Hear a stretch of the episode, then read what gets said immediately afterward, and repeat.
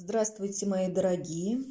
Как говорят молодые люди, я запала на поэзию Сергея Преображенского.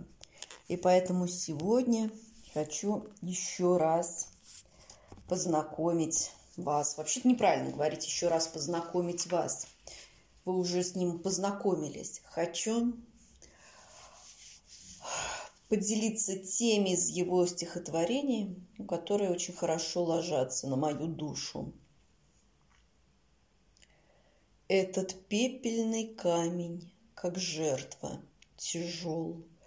Этот город из камня, как статуя, слеп. И ночные трамваи, сваи мостов, И печальная камедь над главных крестов.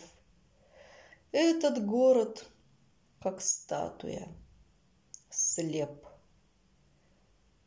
Этот каменный город, он пахнет, как склеп, Тихой плесенью темных углов, Подворотен пещеры, колодцы дворов, Известковые маски классических львов. Этот город на мертвых окреп.